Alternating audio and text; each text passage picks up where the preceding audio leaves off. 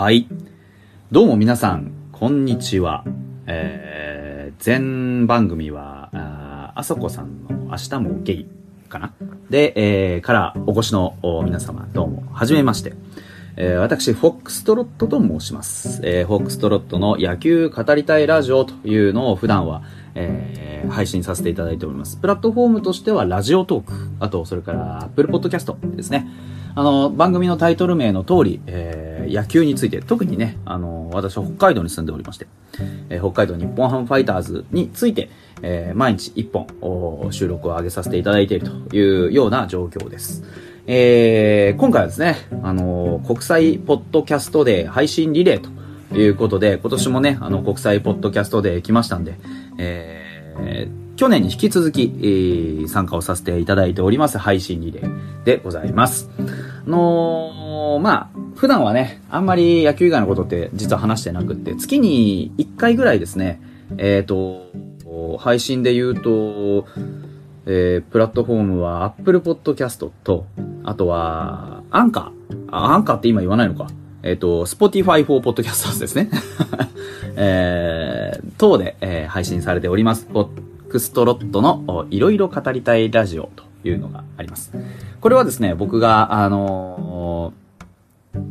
えー野球以外のことを話したいときに、えー話をするために用意したポッドキャストでして、最近はですね、あのマーベル・シネマティック・ユニバース皆さんご存知でしょうか？あの、アイアンマンとかスパイダーマンとかね、アベンジャーズとかね、ああいうのの、まあ、シリーズを一つまとめて、まあ、あの、マーベル・えーシネマティック・ユニバース、略して MCU というんですけど、おーの映画のね、新作が出るたびに、あの、いの一番に見に行って、それの感想を語るというラジオを実はやっておりまして、それ専用フォームみたいになっちゃってますね。はい。というようなことで、いろんな、あのー、よしな仕事をお話ししていくのが、あー私、フォックストロットの、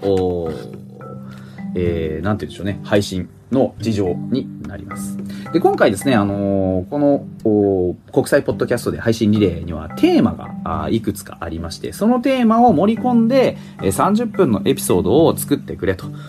言われております。私、えー、ラジオトークではですね、あの、いつも12分しか話をしないんですよ。なんでかっていうと、ラジオトークが12分話をするというプラットフォームだからですね。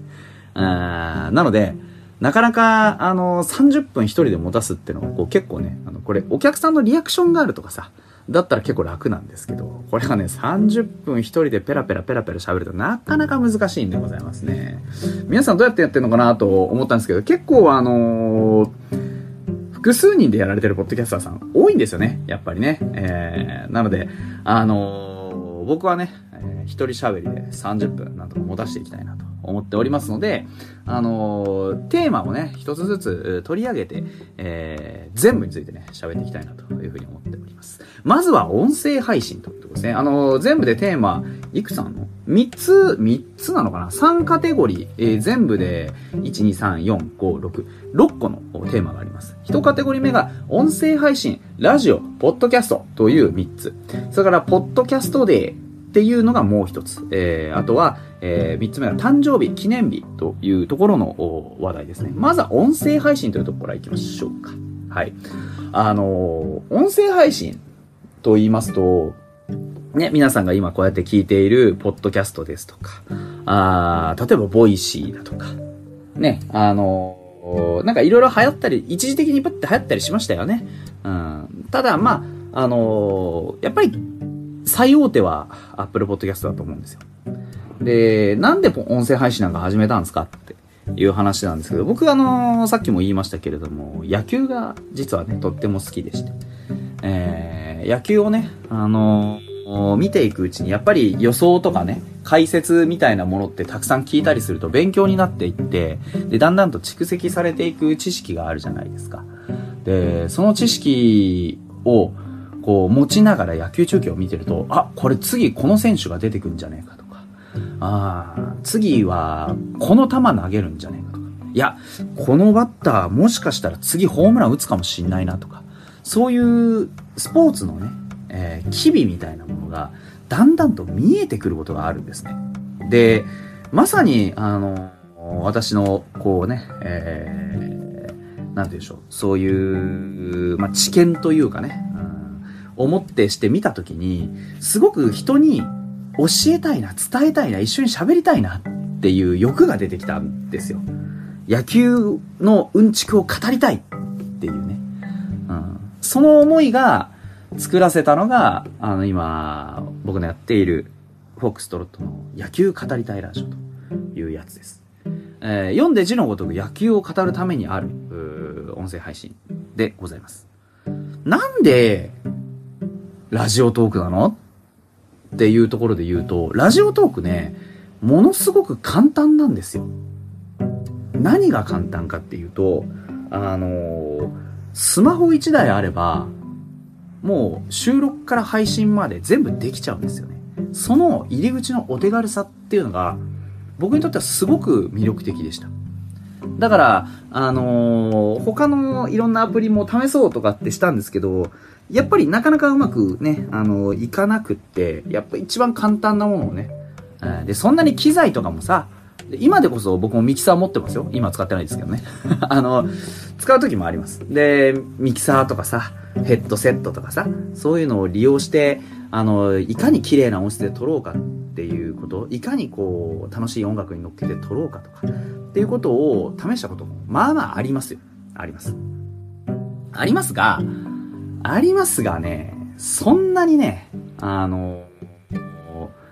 えー、こだわってやるほどのその気持ち、気合もまだなかったもんですからね。だからとにかくお手軽っていうことに惹かれてラジオトークを始めたんですね。うん。で、まあ、YouTube とかでもよかったじゃないってよく言われるんですけど。ででも、あの、YouTube ってなんか、こう、編集めんどくさそうじゃないですか。僕は喋りたいだけなんです。喋って、いろんな人に聞いてもらいたい。で、例えばそれにね、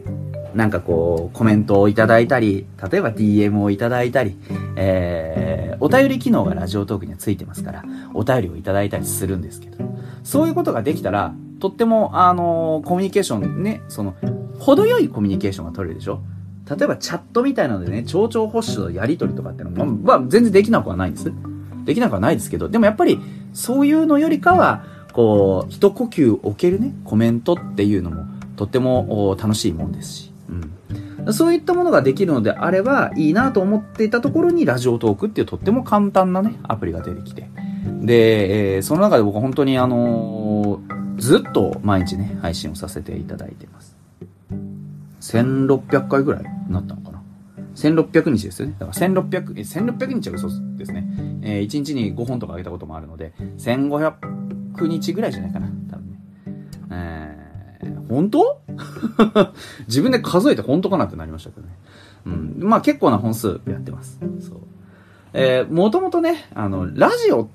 が別に好きだったわけじゃないんですよ。僕は。あのー、この界隈にいるとよく聞くのが、あの、伊集院さんのラジオとかね、えー、あとは、なんですか、爆笑問題のラジオとかね、あの、いろんなその大御所の方々のラジオをずっと聞いてましたっていう人が、あまあまあ、たくさんいるってことに気づくんですけど、僕は全然そういうラジオ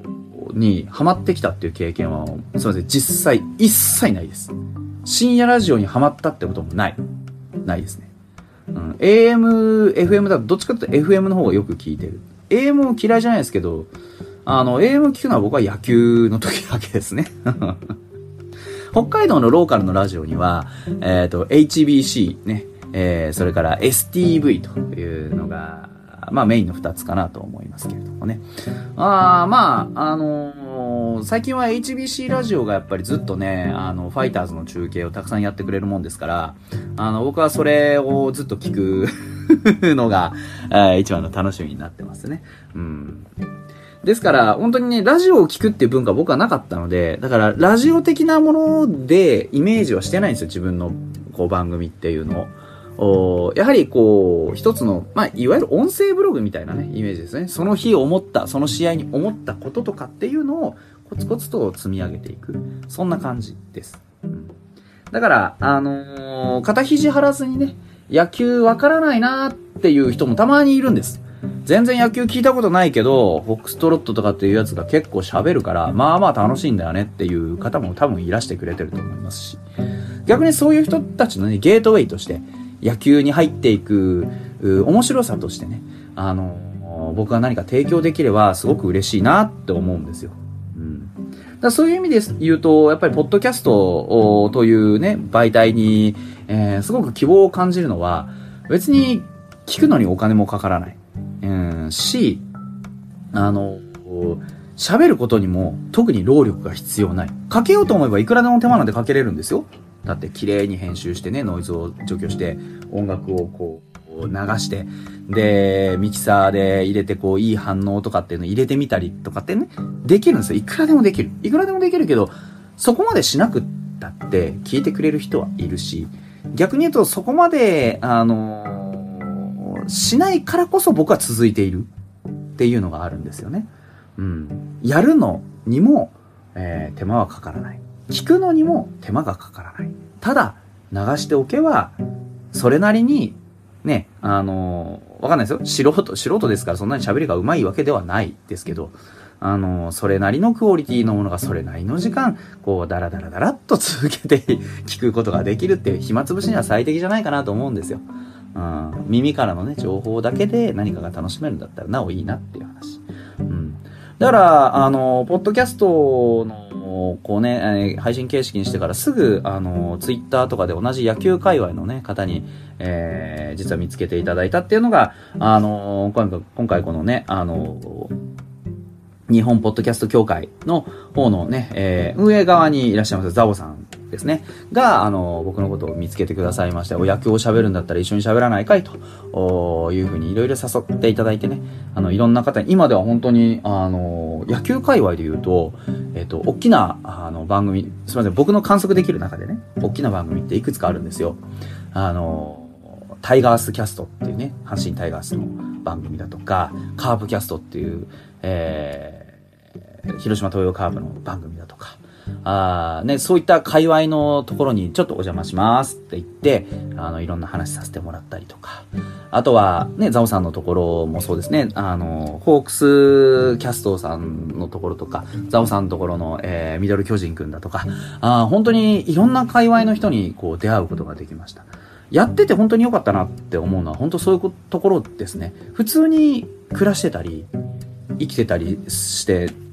いただけでは、絶対にここまで交友関係って広がらなかったと思うんです。でも、あの、まず最初にね、ザムさんに見つけていただいて、で、いろんなところにゲストで行くようになって分かったのは、あの、フットワーク軽いと得するなって 思うんですよ。フットワークが軽いとね、いろんな経験値、いろんな人、自分のこれまで出会ってこなかった考え方とかっていうことが、あの、比較的簡単に出会えるんですね。それがとっても面白かったっていうのが、僕はポッドキャストのすごく、あの、いいところかなって思ってます。うん。ラジオとか、こういう音声配信っていうのって、ちょっとこう、昔までは一方通行のメディアだと思われていた節があるんですよね。でも、あの、わかんないですまあ、もしかしたらそう思ってなかった人もたくさんいたかもしれないですけど、でも、実はそれって、別に一方通行でも何でもなくって、実はね、何でもなくって、なんと、本当は、すごく、あの、スピード感で言うとね、ゆったりした双方向のコミュニケーションなんだっていうのが、まあ分かったというか。で、実際にその配信してる人同士も繋がれるし、配信してるがゆえに、聞いてくださっているリスナーさんとも繋がることができる。実際に僕オフ会じゃないですけど、あの、リスナーさんと、あの、一緒にね、あの、遊びに行ったりとか、あと、同じね、配信している仲間と遊びに行ったりとか結構してます。だから、あの、SNS みたいなもんでね、あの、つながりってあるじゃないですか。で、あの、僕の場合は野球テーマなので、野球っていう共通言語でね、お話ができるという分だけ、やっぱり、あの、理解も早いし、仲良くなるのも早いし、うん、というとても利点があるなって思ってます。だから、音声配信始めてよかったなって思うんですよね。うん。あの、この国際ポッドキャストデーっていうのって、僕は本当に正直な話、全然その、ポッドキャストデーそのものは、あまりどうでもいいと思っていて こうやって言うとね、いやいやいや、お前、このね、配信リレーに参加しといて何を言ってんだって言われるかもしれないんですけど、あんまりどうでもいいと思っていて。あのー、僕としたら、本当にゲートなんですね。さっきゲート多いって話、ちらっとしましたけど、僕の野球の番組、ね、野球じゃない番組、MCU の番組とか、あも含めて、僕の番組に触れていただく機会って、あの、野球から流れてきた人以外でね、うん、もっとこう、いろんな人に聞いてもらいたいなって思ってるんですよ、僕は。だからそのために、あの、この国際ポッドキャストデーをね、有効利用させていただこうっていう、あの、そういう気持ちでやってます。それも、あの、フットワークの軽さですよね。とにかく何でもいいからちょっと参加してみる。なんかやってみるっていうのも、ものすごく大事で。うん、そういうことによって、僕は、あの、いろんなね、知的好奇心をこう満たしたりしながら、あ日々を生きてるというところです。あの、野球語りたいラジオ以外の、あの、いろいろ語りたいラジオっていうのの方は、結構いろんなテーマで実は語っていて、一番古くて2019年の配信があるんですけど、2019年の11月から多分これ実際には配信始まってるんです。僕、あの、野球以外で言うとガンダムとかね、えー、特撮とか、そういうのは結構好きなんですけど、ガンダムも喋ってる。自分自身のことについても喋ってます。あと、マーベル、ね、さっき言ってたのもそうだし、テレビゲームについても話をして特撮で言うとゴジラの話もしてます。僕ゴジラもすごく好きですね。そういったこともやってる。あとは、あの、ミスチルとかね。スポーツ、ね、野球以外のスポーツだとか、えー、スーパーロボット対戦だとか、ゲストを招いてドラマについて喋ったこともあります。カープキャストからね、えー、ラロッカさんという方をお呼びして、えー、喋っているのが、え、ドラマ楽しみたいラジオですとか、あとは、あの、あれですね、えー、マーベル語りたいラジオですね。とかですね。新映版についても喋りました。あと何やったかな あとですね、あの、僕の大学時代からの友人に、えー、自分のことをケビン・コスナーだと思い込んでいる異常者くんっていう方がいらっしゃいまして、これは僕が勝手に名付けたんですけど、うん。あの、そいつと一緒にね、えー、オリックス優勝おめでとうっていう、う回を取ったことがあります。それが2022年の10月の配信ですね。えー、野球語りたいラジオ EX というね、バファローズ優勝おめでとう特別編ということで2時間ほどお時間を作って喋ったりもしました。あそんな感じで僕の、あのー、まあ、ポッドキャストっていうのは、あの、結構いろんな、特にね、サブカルチャーだったりっていうことを、肩肘張らずにいろんなことを、あの、僕の知見から話をしていることが結構多いです。あの、なので、情報的には多々間違いもあるでしょうし、思い込みもあるでしょうし、えー、僕自身の思考の癖なんかもあるでしょうし、うん、そんな中でね、僕自身がこう思ってるよっていう感じた素直な気持ちをね、えー、喋っているつもりです。そういう風な気持ちでぜひ聞いていただけたらなと思います。このポッドキャストデーというね、えー、日のこの配信30分を、あの、きっかけに僕って、僕フォックストロットっていうね、えー、人間を知ってもらったり、えー、こいつ結構面白いこと喋ってんなって思ってもらった逆にね、あの、こいつ何言ってんだよって思ったらもうガンガン投書してほしいし、うん、あのー、お前はこうやって言ってるけど、ここはこうなんじゃないのかっていう話が来たりして、おそういう見方もありますね、みたいな話ってしたいじゃないですか。言ってね、所詮オタクなんで、ね、あのー、野球オタクだったり、特撮オタクだったりね、ね、するだけですから、だからその、オタクって語りたいじゃないですか。喋りたいじゃないですか。そういう欲求を満たす場としてね、やっぱりあるのでね、こういうのもね。その中を通して僕っていうパーソナリティを知ってもらえればいいし、僕の話している、こう、野球について、いいな、野球って面白そうだなって思ってもらったら、これはもう僕としては万々歳。これほど喜ばしいこともないという話ですからね。うん。ですから、なんて言うんでしょうね。あのー、ポッドキャストで、だからこういう催しっていうんじゃなくて、なんか、他にもね、えー、そういう普段僕と触れ合わなさそうな人たちが集まってるようなところに僕はボンボン出向いていって実はねこういう話をしたいああいう話をしたいっていう感覚はあるんですよそうね、YouTube がどうとかとか、あの、ポッドキャストがどうとかとか、えー、あと何ですか、配信関係。えー、Twitch がどうだとかね。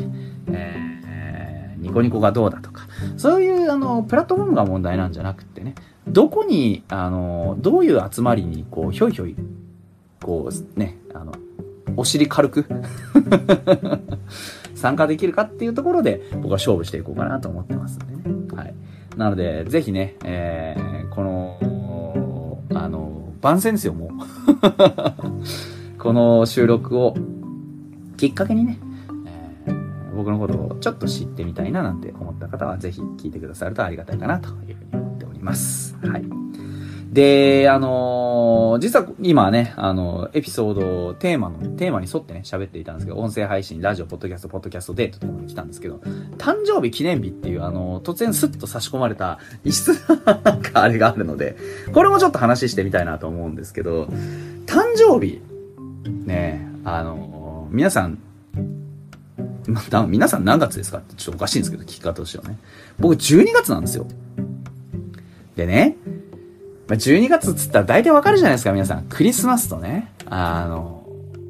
12月の誕生日で大抵一緒にされるじゃないですか。これはもう悲しい坂だと思うんですけど、ところが僕はね、それをね、一緒にされたことって全くないんですよ。これ僕の父と母にすごく感謝だなと思うんですけど、やっぱり誕生日は誕生日、クリスマスはクリスマスで、ちゃんとそれぞれにね、あの、お楽しみを用意してくれて、あの、やっぱりなんて言うんでしょう。まあ、まとめちゃうと寂しいじゃないですか。ね。おもちゃ、プレゼント欲しいなって思っても、結局どっちか1個だけだよって、あの、言われなかったわけじゃないんです。弟が生まれたり、妹が生まれたりしてからは、あの、割と、僕はね、あの、一番上だったんで、ちょっと我慢するってこともありましたけど。うん。でも、なんか、あの、やっぱりうちの父と母はちゃんとそういうところをね、えー、分けてね、考えてくれましたし、やっぱり、当然ですけど、あの、プレゼントもね、12月は2つもらえるということで非常に楽しかったなっていう記憶はあります。なんか、そういうね、あの、大人になって気づくじゃないですか。誕生日、こうやってやってもらってたなっていう。各種記念日とかもそうでしょ？うん。なんか、あの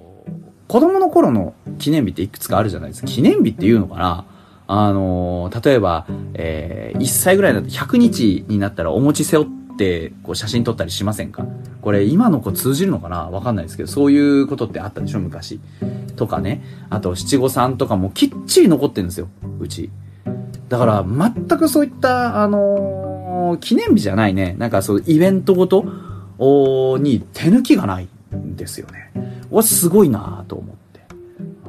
なんかやっぱり、あれじゃないですか。こう、ともすればね、あの、忙しくしたりとか、こうして、なかなか、あの、そういうことが満足にできないご家庭って実は結構あると思うんです。でも、思い出を作ったからいいでしょってわけじゃないんですけど、思い出を残しておきたいって思うその心っていうのはやっぱり、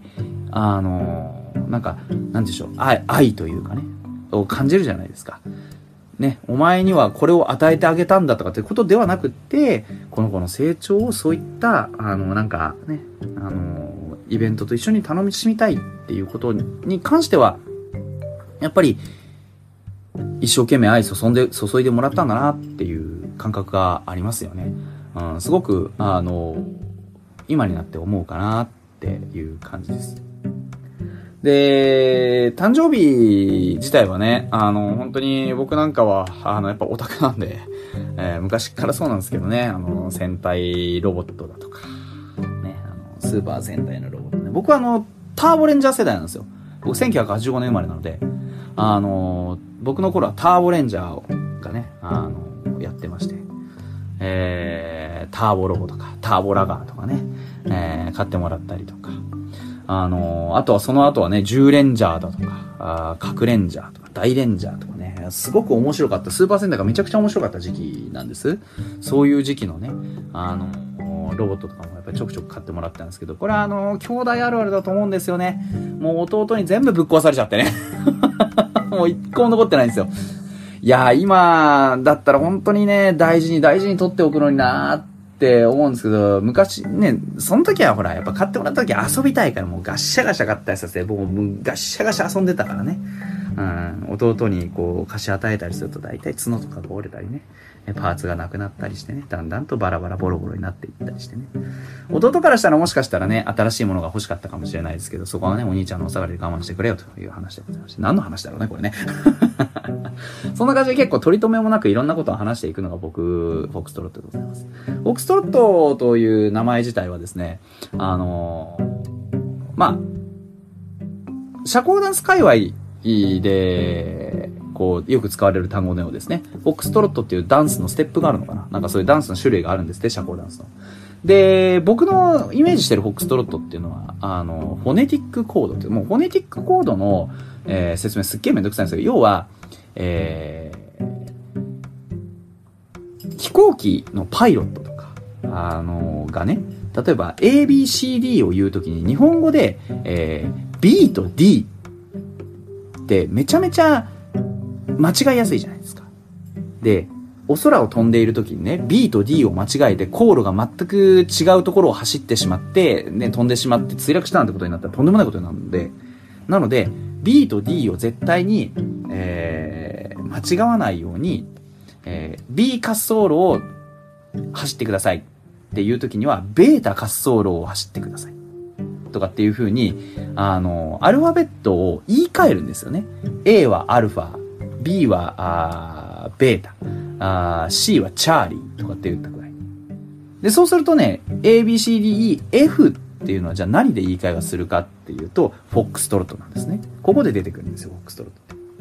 フォックストロットという単語は F のフォネティックコードなんですね。F って何の F なのさっていうのが、ファイターズなんですよね。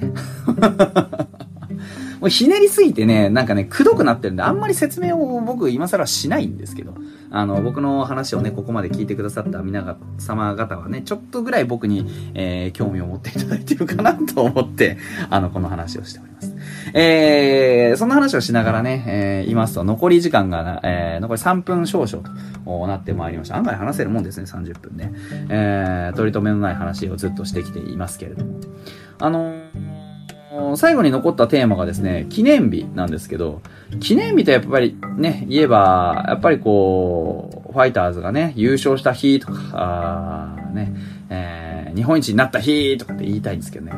僕が応援を始めてからですね、あの応援を始めるこのラジオを撮り始めてからですね、2019年からね、多分、あの、ある、始めてるんですけど、えー、残念ながらファイターズはですね、えー、優勝したこともなければ、あの、日本一になったことも当然ないと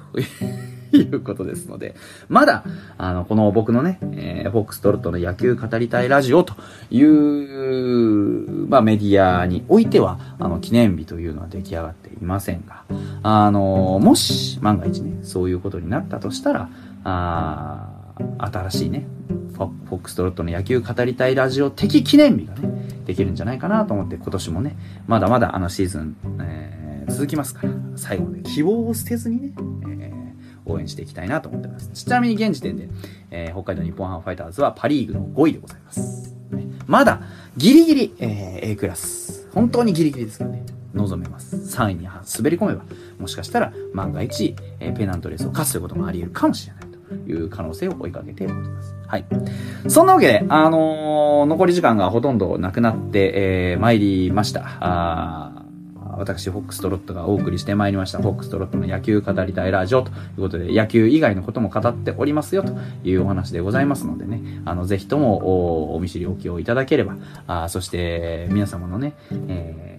心にちょっとだけ、えー、ファイターズの情報ですとか、野球の情報ですとか、そういったものがね、えー、何か残っていただければ、あの、私としても幸いでございます。はい。えー、そんなわけでですね、えー、っと、私、えー、10月1日の10時半からお送りしてまいりました、えー、30分間のフォックストロットの野球語りたいラジオですけれども、11時からはですね、えー、次の方、あ柳瀬さんと中山さんのおしゃべりさせていただきます。えー、8月32日の自由研究という番組にね、この後は、あバトンをタッチしていきたいなというふうに思っております。はい。えー、ここまでお聞きくださってどうもありがとうございました。ちょっとやかましかったかもしれないですね。はい。えー、お相手はフォックストロットでございました。それでは、また。